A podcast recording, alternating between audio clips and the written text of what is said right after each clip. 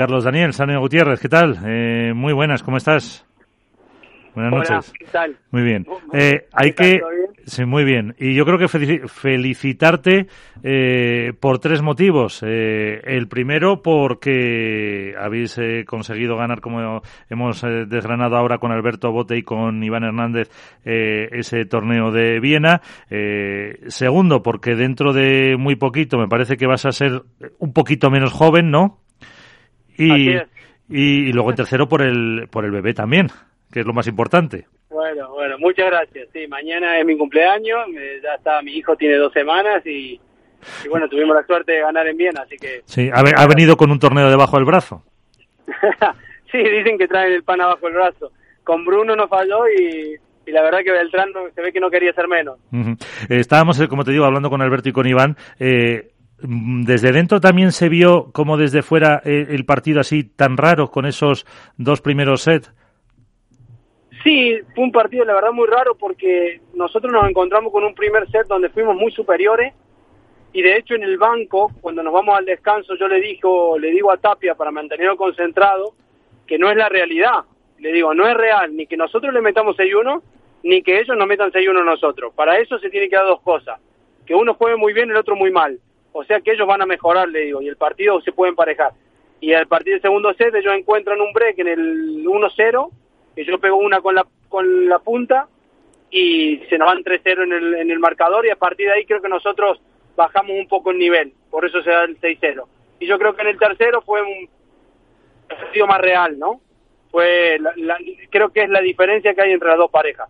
No creo que haya partidos donde sean claros ganadores ellos y no, o nosotros claros ganadores. Va a ser siempre muy muy muy apretado. De hecho en Marbella perdemos 7-5 tercero y íbamos 2-0 arriba con saque en el tercero. Yo creo que todos los partidos tienden a ser muy apretados a partir de ahora. Uh -huh. eh, como decía eh, Alberto, os habéis, eh, yo creo, convertido ahora mismo en la alternativa real eh, a, a Lebron y Galán y con, con esas garantías y con esas posibilidades de triunfo.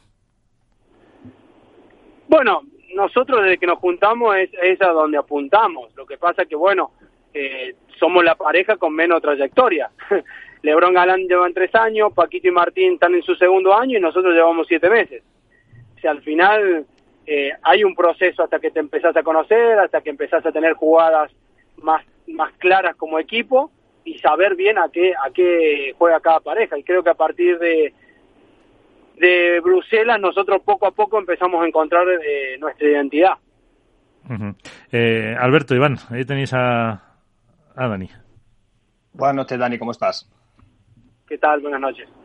Eh, fue muy llamativo como en la flash interview posterior al partido, eh, el propio Tapia reconoció que tú habías conseguido meterle en dinámica del encuentro y que él, eh, hubo un momento incluso que se quería ir a casa, simbolizando que no se encontraba cómodo eh, en el propio encuentro. ¿Por dónde sí. pasa el, el, reenfocaros y ser capaces de engancharos a un encuentro que teníais a favor, con un primer set en el que, como tú has dicho, fuisteis muy superiores? El segundo, los número uno están impecables con ese 6-0. ¿Cómo os reenfocáis en el tercer set sabiendo que los número uno ya están en su prime y que, y que tenéis delante pues a la mejor pareja hoy en día de, del pádel. Bueno, mira, yo por mi parte tengo muchos partidos ya jugados encima. ya como, di como dijeron antes, mañana cumplo 38 años, así que eh, tengo muchos partidos encima. Sé que hay muchos partidos que arrancan muy mal o se tuercen en la mitad, pero siempre se puede levantar. Es es un deporte que no tiene tiempo, hasta que no ganan la última o no ganan la última el partido no termina. Y intento transmitirle eso a Agustín. Yo Agustín intento mantenerlo siempre haciéndole, recordándole que para mí cuando quiere juega un escalón por arriba de todos y que yo me voy a mantener. Yo le decía Agus, si yo me mantengo, vos lo das. Y lo repetía constantemente Uy, que te perdemos, perdemos la cobertura en el, en el coche. Eh, a ver, que nos estabas contando lo que le decías a Agus. Bueno, pues le hemos eh, perdido, pero fíjate la frase esa que ha dicho, que yo le decía, eh, Agus, eh, tienes que dar, eh, que yo, yo te si mantengo. Estoy yo, tengo que, tienes que entrar tú. claro. O sea que, que también eso explica un poco el rol que tiene cada uno en la en la pareja y ahí es el que tiene que dar ese paso más que le pide que le pide Sanio es el, el propio Tapia que eso también es eh, importante de lo que de lo que espera él para, para esa pareja que como ha dicho también llevan apenas eh, siete meses bueno porque sobre todo todos sabemos que Tapia en su momento álgido es un jugador desequilibrante que condiciona muchísimo el juego de, de los rivales pero no puede funcionar a fogonazos. No puede ir a, rachas en los que te suma mucho y otros momentos en los que, en los que se sale de, por dónde va el encuentro.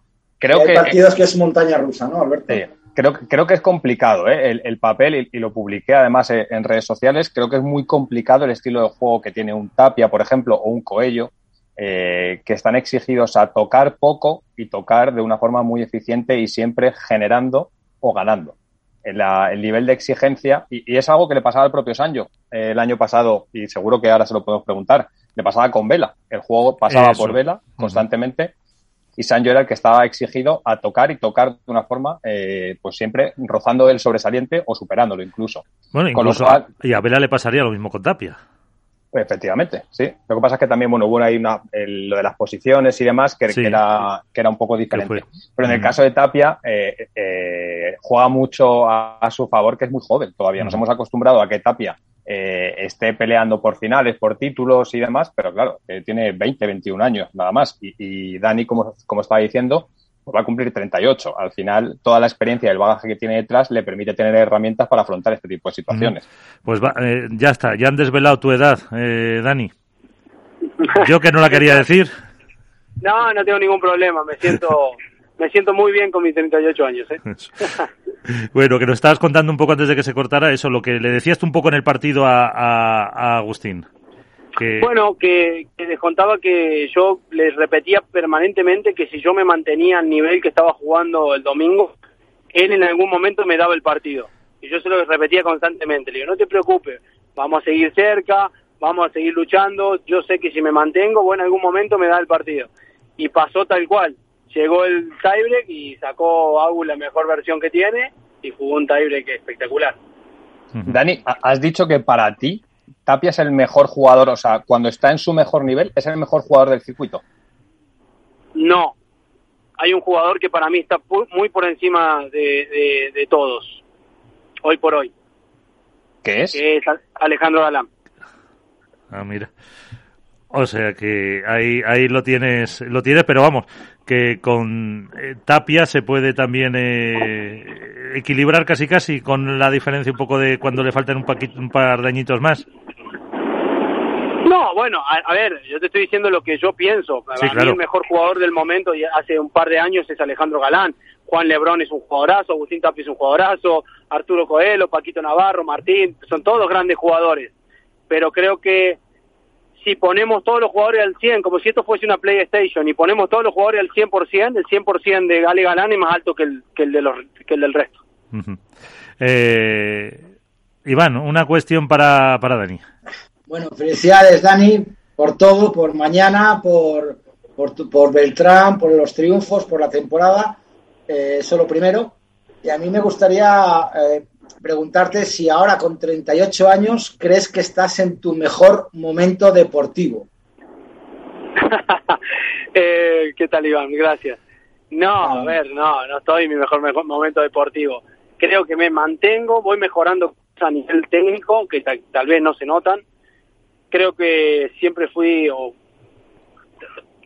me considero que soy bastante completo técnicamente, pero es,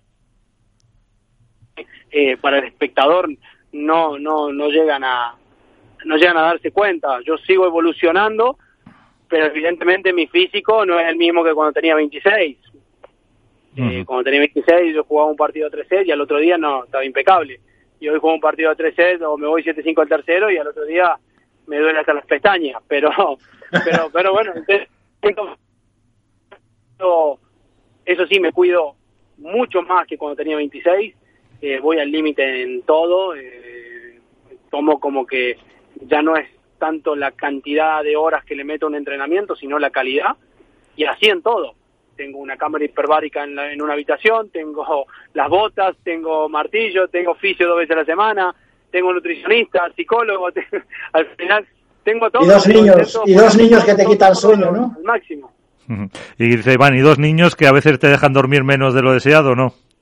Y encima dos niños que a veces me dejan dormir menos, pero me, pero me llenan el corazón y eso, y eso es muy importante. Por supuesto que sí. Pues eh, Carlos Daniel Sanio Gutiérrez, muchísimas gracias por estar con nosotros, por acompañarnos. Eh, feliz cumpleaños y como dice mi amigo Vicente Ortega de Radio Marca, que estás hecho un pincel. bueno, muchas gracias, muchas gracias a ustedes por, por llamarme.